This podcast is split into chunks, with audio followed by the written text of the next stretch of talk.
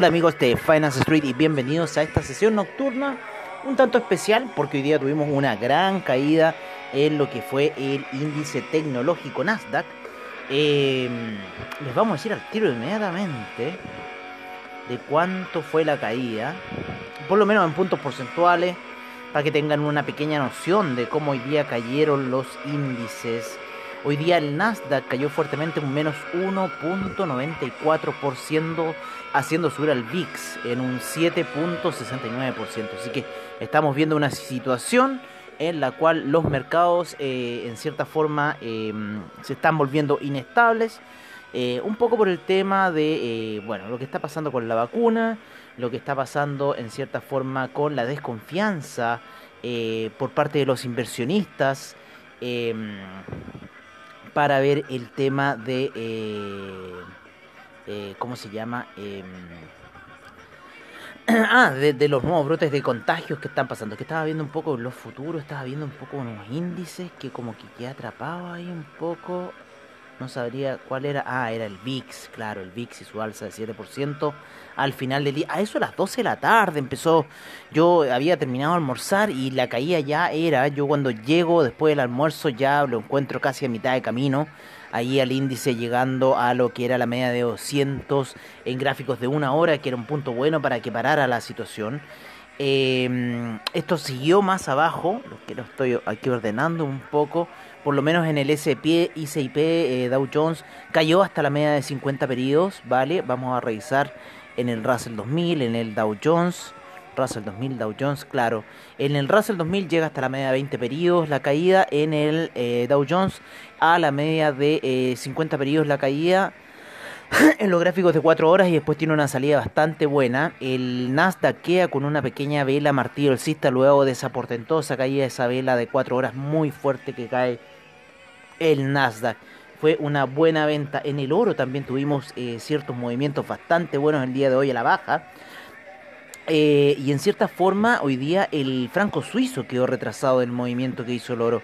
Tuvo muy bueno el movimiento del oro, especialmente en los un poco unos, unos 45 minutos previo a la apertura de Wall Street fue cuando en realidad el oro empieza a caer y eh, termina su caída a eso de em, de eh, las 19 menos 3, esos son 16 alrededor de las 4 de la tarde, terminó su caída de 4 de la tarde horario de Chile. ¿Vale? Eso serían aproximadamente las 2 de la tarde en el horario de Nueva York, ¿vale? Así que un poco esa fue la jornada para el oro, una caída bastante buena eh, que lo llevó hasta prácticamente la media de 200 periodos en gráficos de una hora. Ah, sí, ahí lo lleva y rebota. También era un buen punto, una situación de hombro, cabeza, hombro. Estoy viendo ahora un poco en gráficos de una hora, pero hoy día la caída del oro estuvo bastante eh, buena, por decirlo así. Había terminado de hablar con, con Cogote, unas palabras, ¿no es cierto?, del trade y cosas así, y justo ocurre lo que hoy día estuvimos hablando. Eh, me parece raro, sí, que el oro siga un poco a las caídas de los índices, pero ya en lo que estamos viendo en los tiempos del mercado actual, en realidad lo que haga el oro lo hace por allá, lo que hace el Nasdaq lo hace por su lado y cada uno son felices. El Nasdaq sí, como les decimos, rompió bastante, eh, especialmente el la media de 20 periodos y de 50 periodos en gráficos de 4 horas. Así que yo creo que el impulso bajista podría seguir dándose en el Nasdaq. Así que em, hubo bastante retroceso en lo que es eh, Nasdaq como tal, en algunos de los índices, ¿no? Eh, Apple 2.52%, Amazon 2.31%, eh, Tesla un menos 8% el día de hoy. Así que una caída bastante fuerte para, el, para Tesla el día de hoy. Bueno, estaba subiendo súper fuerte, ya iban 594. Imagínense que en el speed quedó a niveles de 400. Voy a cerrar un poco la ventana, que hay unos ahí camiones de emergencia. Hoy día un día súper caluroso en Santiago. Yo estuve con las ventanas cerradas y prácticamente con el ventilador echándome aire todo el día. Eso tienen que hacer, o sea, si ustedes están con un ventilador, no abran la ventana, cierren la ventana y hagan que el aire interior se mueva. ¿vale? Y así van a poder mantener el espacio fresco. Si no tienen aire acondicionado, claro está. Oye, Zoom también menos 6.50%. Esta cosa de la vacuna también lo está afectando. El mercado no lo está tomando de buena manera. Otra que cayó fuerte fue PDD. ¿Cuál? Déjame ver, PDD. Vamos a ver de qué se trata PDD. Es eh, Duo Duo, American Depository Shares. Sufrió un menos 7.17% en lo que es el Nasdaq. Eh, esto lo pueden ver por slicksharks.com. Eh, es una buena página eh, para ver situaciones. Vamos a ver, yo creo también la plata tiene que haber tenido una buena caída. No, fue mayor fue la del oro, mayor fue la caída del oro. Esa resistencia que veníamos hablando, ¿se acuerdan de la MEA de 200 periodos? Volvió a hacer resistencia, ahora está volviendo a firmarse la MEA de 50 periodos. Así que yo creo que vamos a tener un round alcista para lo que puede ser el, el oro. Ya, hemos, ya tenemos baja en lo que es el franco suizo. Está en los niveles de 0.889. Eh, súper bajo está el franco suizo. Súper apreciado como moneda. O sea, una de las monedas que eh, más se ha apreciado, yo creo. Eh, así como divisa, yo creo que el franco suizo. O sea, hoy en día las inversiones en franco suizo están apreciándose día a día con respecto al dólar, ¿vale? Así que eso es un, punto bastante importante para ver. Qué buena canción está In Bloom del álbum Nevermind de Nirvana. Yo me acuerdo cuando tocaba ahí estas canciones. Era un crack.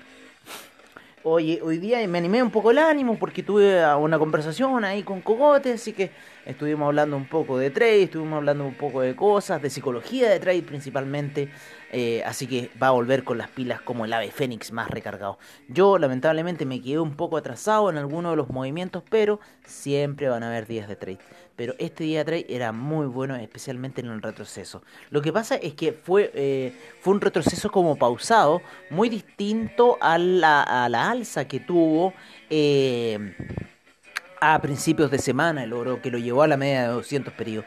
Pero era bueno, ¿no es cierto?, esa media de 200 periodos para el oro.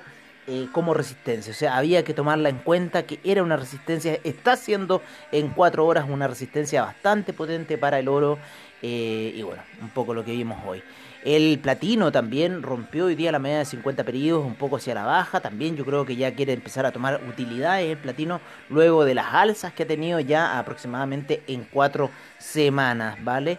Eh, la plata eh, y el, el, oro están apoyándose ambos en la media de 50 periodos, salvo que la plata está por sobre en cierta forma ahí eh, utilizando la media de 200 periodos como un soporte más que la resistencia que tiene el oro en este minuto. Así que yo creo que apuestas en el oro, compras para ir a buscar nuevamente la media de 200 periodos en gráficos de 4 horas y ver qué va a suceder en ese eh, nivel. Hoy día el cobre tuvo una pequeña caída, sin embargo se está recuperando nuevamente. Ya los niveles del cobre eh, se han lateralizado en los gráficos de 4 horas. Están entre los 3.53 y aproximadamente los... Eh, vamos a ver un poco el valor de esta vela y los 3,44, 3 minutos 3,43, ¿no es cierto? Así que esos son los niveles que se está moviendo el cobre, aproximadamente unos 10 centavos. ¿Se acuerdan cómo se movía 10 centavos abajo, cómo se está moviendo 10 centavos arriba? Bueno, eh, calculando también las proyecciones, quizás estamos en un periodo de, de, de, Yo creo que este periodo de alza del cobre es menos especulativo que el del año 2008, 2012. Eh, yo creo que es un, periodo especulativo bastante fuerte por parte del cobre. Eh, ¿Por qué? Porque China tiene mucho acaparamiento del metal. Eh, entonces también yo creo que los chinos están haciendo en cierta forma subir ese precio para tener ellos un mejor valor no en el mercado y poder vender las cosas que hagan bueno a mayores precios, los componentes tecnológicos que principalmente se va a tener que ocupar el cobre, aunque de componente aeroespacial no mucho, más de los componentes aeroespaciales se ocupa el oro, más que el cobre. El cobre tiene poca resistencia un poco a esa inclemencia externa que generaría el espacio distinto al oro. ¿no? ¿Ustedes han visto oxidarse alguna vez el oro? Yo no conozco el óxido del oro, tampoco de la plata. La plata se pone negra, pero el oro también se debe teñir de un color negro. Pero el cobre se pone verde porque se empieza a oxidar y eh, las reacciones químicas lo hacen ponerse verde.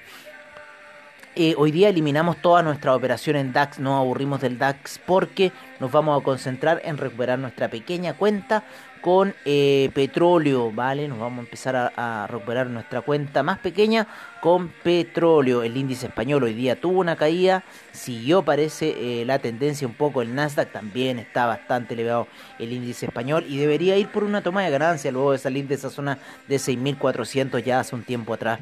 Eh, pero el DAX hoy día ya me aburrió y finalmente terminé eh, saliéndome de todas las operaciones de DAX. Lo que estoy metido en este minuto son con operaciones de eh, petróleo que cerré, las que iba subiendo con mayor fuerza.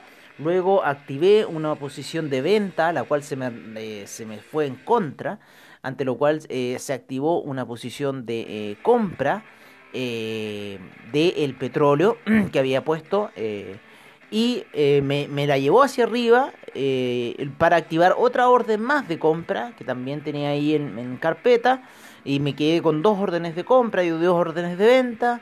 Bueno, finalmente termino limpiando un poco la cuenta, termino limpiando esa orden de venta eh, y termino en este minuto con un hedge bastante alto, por lo menos la orden de compra, pero esperando que en esta situación un poco calculando los niveles para ver qué situación va a tener el, petróleo y empezar ventas. ¿Por qué digo esto?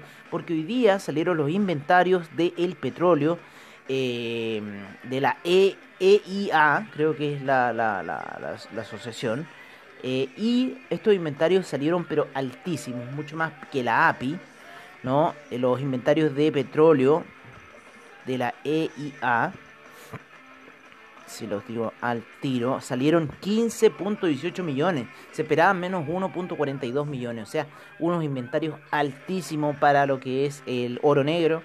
Y eh, con lo cual reaccionó en un principio hacia la baja el petróleo como debería ser. Sin embargo, parece que nos fue a pillar a nosotros, nos quiso tomar la foto, nos quiso tomar esa, esa venta bastante abajo y subir y decir que no. Pero yo creo que en este minuto la situación de venta se viene para el petróleo.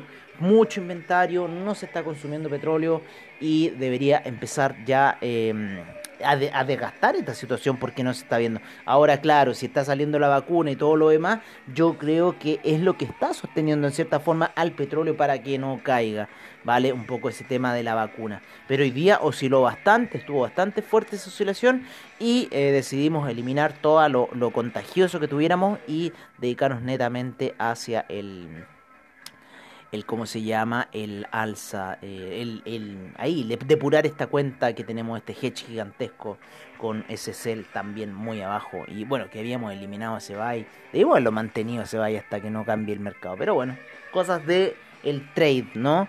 Hay que tener confianza en las operaciones que uno hace. Oye, em, hoy día eh, había llegado una resistencia bastante fuerte, sin embargo eh, empezó a colapsar ya y eh, está ahora por debajo de la media de 200. Me refiero al café, el cual se había apoyado hasta hace dos días atrás en la media de 200 periodos para salir airoso hacia arriba. Sin embargo, llega como a esa resistencia de la media de 50 periodos y hoy día no aguantó más y se cae el café definitivamente y eh, rompe la media de 200 periodos en gráficos de una hora y vuelve a niveles de 116. Así que hoy día el café sufrió bastante retroceso. La cocoa ya se estaba dando con los retrocesos, sin embargo el café fue un poco después. Hoy está súper caluroso hoy día en Santiago. Eh, hizo, no sé, casi como 30 y algo grados, 33 grados. Muy caluroso, como les digo, y parece que el verano se va a venir calurosísimo. Eh, el dólar peso, el dólar peso hoy día eh, tuvo una de las caídas bastante fuertes, rompió el piso de los 740 pesos y eh, en este minuto, en gráficos de 15 minutos, está llegando ya a la media de 50 periodos que ha sido una resistencia importante y guía importante para el dólar peso en la gráfica de 15 minutos. Eh, ¿Cuál podría ser la acción a seguir? Bueno, la última vela fue bastante fuerte al alza, está llegando a esta resistencia que es clave porque está marcando eh, la directriz junto con la media de 20 periodos, pero la de 50 es clave, así que yo creo que mañana eh, me está dando a mí una buena situación de venta y de no ser así, activar algunos algunos buy ahí en la zona de 44, pero no dejar que Si ya es ese buy que hiciste en 44 se te devuelve nuevamente a la media de 50 periodos, eliminarlo ahí. O sea, dejar ese parámetro que va a ir eh, de acuerdo a cómo vaya cayendo la gráfica. Pero ya en este minuto hay acciones yo creo que podrían ser perfectamente de venta, ya que el dólar peso para mí tiene que ir a niveles más bajos. Ahora que se ha estado apreciando, eh, pero yo creo que fue por estos niveles bajos que llegó. Yo creo que tiene que venir ahora con el, con el nuevo retiro por parte de los cotizantes de la AFP, tiene que venir una venta portentosa de dólares, especialmente en los fondos A. ¿Vale? Así que yo creo que se van a liberar de bastantes dólares porque el fondo E, el fondo e es, mucho más conservador, entonces tiene una cartera que no puede reducir así como así. Em, así que eso yo creo que va a empezar a ocurrir de cómo los fondos van a empezar a, eh, a el dólar peso va a empezar, eh, sí, va a seguir su camino de apreciación. Como les digo, para mí mi visión del dólar peso de aquí a fin de año podría ser un dólar peso en 700 pesos. Está muy cercano a los niveles previos al estallido social. Recuerden que para el estallido social ya estaba cayendo el dólar peso, quería, estaba en niveles de 711 y ocurre esta situación y lo hace subir 8 pesos al día, al día lunes, ¿no? y después ya una alza gigantesca que lo llevó casi hasta niveles de 850 Em, al dólar peso. Así que hay que recordar un poco esa situación que pasó. Eh, vamos a ir con el... Oye, qué terrible el ruido de afuera. ¿eh? Puta, estos rapi me tienen chato. No es por nada, pero me tienen chato los rapi. Mira cómo suena la moto, el concha su madre, Métete la moto por donde te quepa, concha de tu madre. Oye, el el franco suizo. El franco suizo está empezando ahí como empezando a apreciarse. Sin embargo, hay harta congestión en la media de 20 periodos y en los niveles que está también, ¿no es cierto?, bastante bajos, de 0.899. Eh, está jugando ahí en la lateralidad con la media de 20 periodos en una tendencia bajista clara. Por lo menos el franco suizo en gráficos de 4 horas va eh, igual que el dólar, el dólar index el dólar index llega hoy día a la media de 50 periodos. Habíamos previsto un poco esta situación alcista. Llega ahí y hace ya velas de retroceso, algunos martillos bajistas. El eh, euro se mantiene por bajo la media de 20 periodos en gráficos de 4 horas. Así que todavía la presión bajista sigue para el euro. Y como les decimos, hay, aquí hay una situación que creo que pudiese haber un alza para el franco suizo. Y si eso llegase a ocurrir, irían las caídas para el oro. Así que sí, también esta situación de la vacuna también puede poner está, eh, muy buena esta caída cuando rompió eh, finalmente la zona de los 0.900 y se fue con todo hacia abajo el franco suizo. ¿ah? Qué buena situación. Eh, y bueno, eso es lo que le podemos decir con respecto al oro, o sea, que debiese cumplirse esa situación. Ya el oro ha subido, y día llegó a esa resistencia, así que si empezamos quizá a ver alguna alza del franco suizo, porque el franco suizo no ha reaccionado un poco a estas movidas del, del oro, ¿no? O sea, salvo el alza que le aprovechó eh, para, para apreciarse más el franco suizo, ¿no? Es, muy... Eh, especial la situación. Debe ser porque los, los, suizos no están imprimiendo dinero como lo están imprimiendo los, gringos, ¿no? Entonces un poco eso te lleva a cómo se va a comportar la divisa. Eh, los hidrocarburos, vámonos con los hidrocarburos, ¿no es cierto? Vamos a ver un poco el petróleo para ah, calefacción, el gas natural. Hoy día el gas natural eh, queriendo subir, sin embargo, nuevamente vuelve a retroceder. Eh, el gas natural, el petróleo lo vamos a poner por aquí, vamos a situar acá y lo voy a checar aquí. Vale, el petróleo, como les decimos en esa situación, que está lateralizando en 4 horas, en gráficos eh, de 4 horas también para el petróleo, para calefacción también hizo lo mismo, una alza portentosa, sin, eh, sin embargo para la gasolina. Hoy día la gasolina estuvo un poco desalineado de sus otros pares y tiró más hacia el alza que el petróleo y el petróleo para calefacción. Así que ojo con esta situación un poco que está haciendo eh, el petróleo y sus secuaces, la gasolina y el petróleo para calefacción.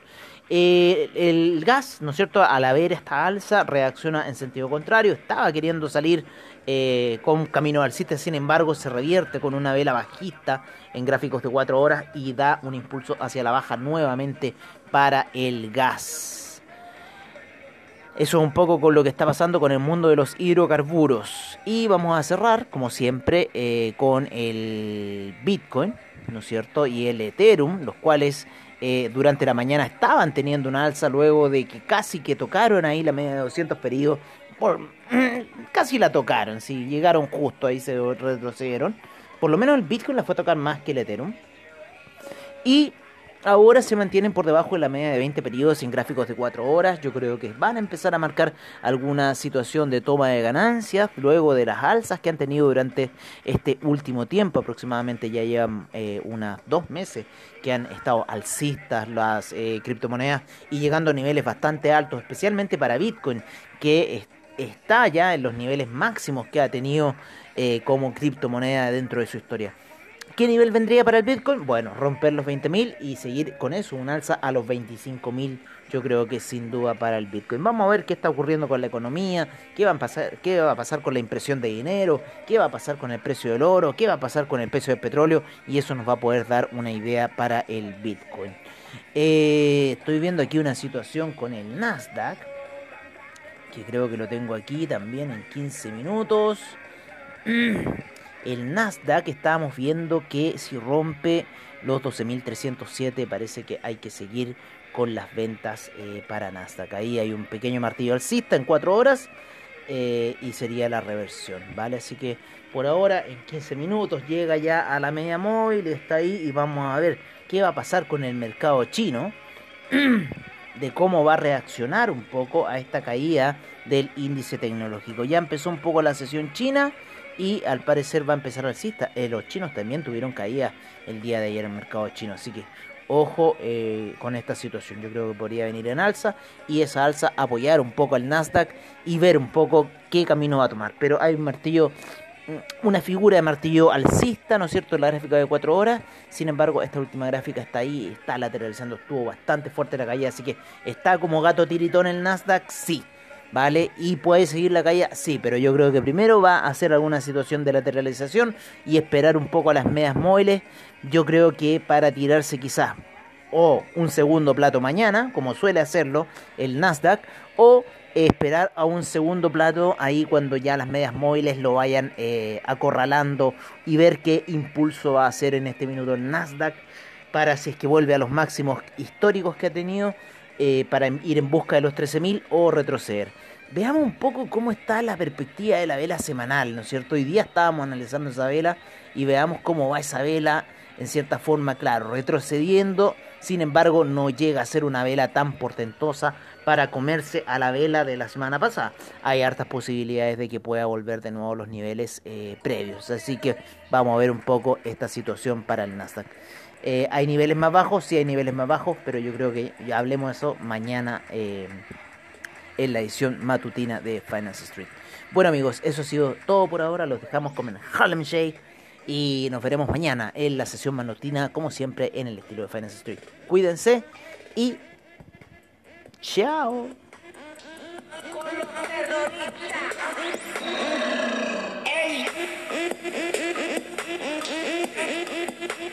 Thank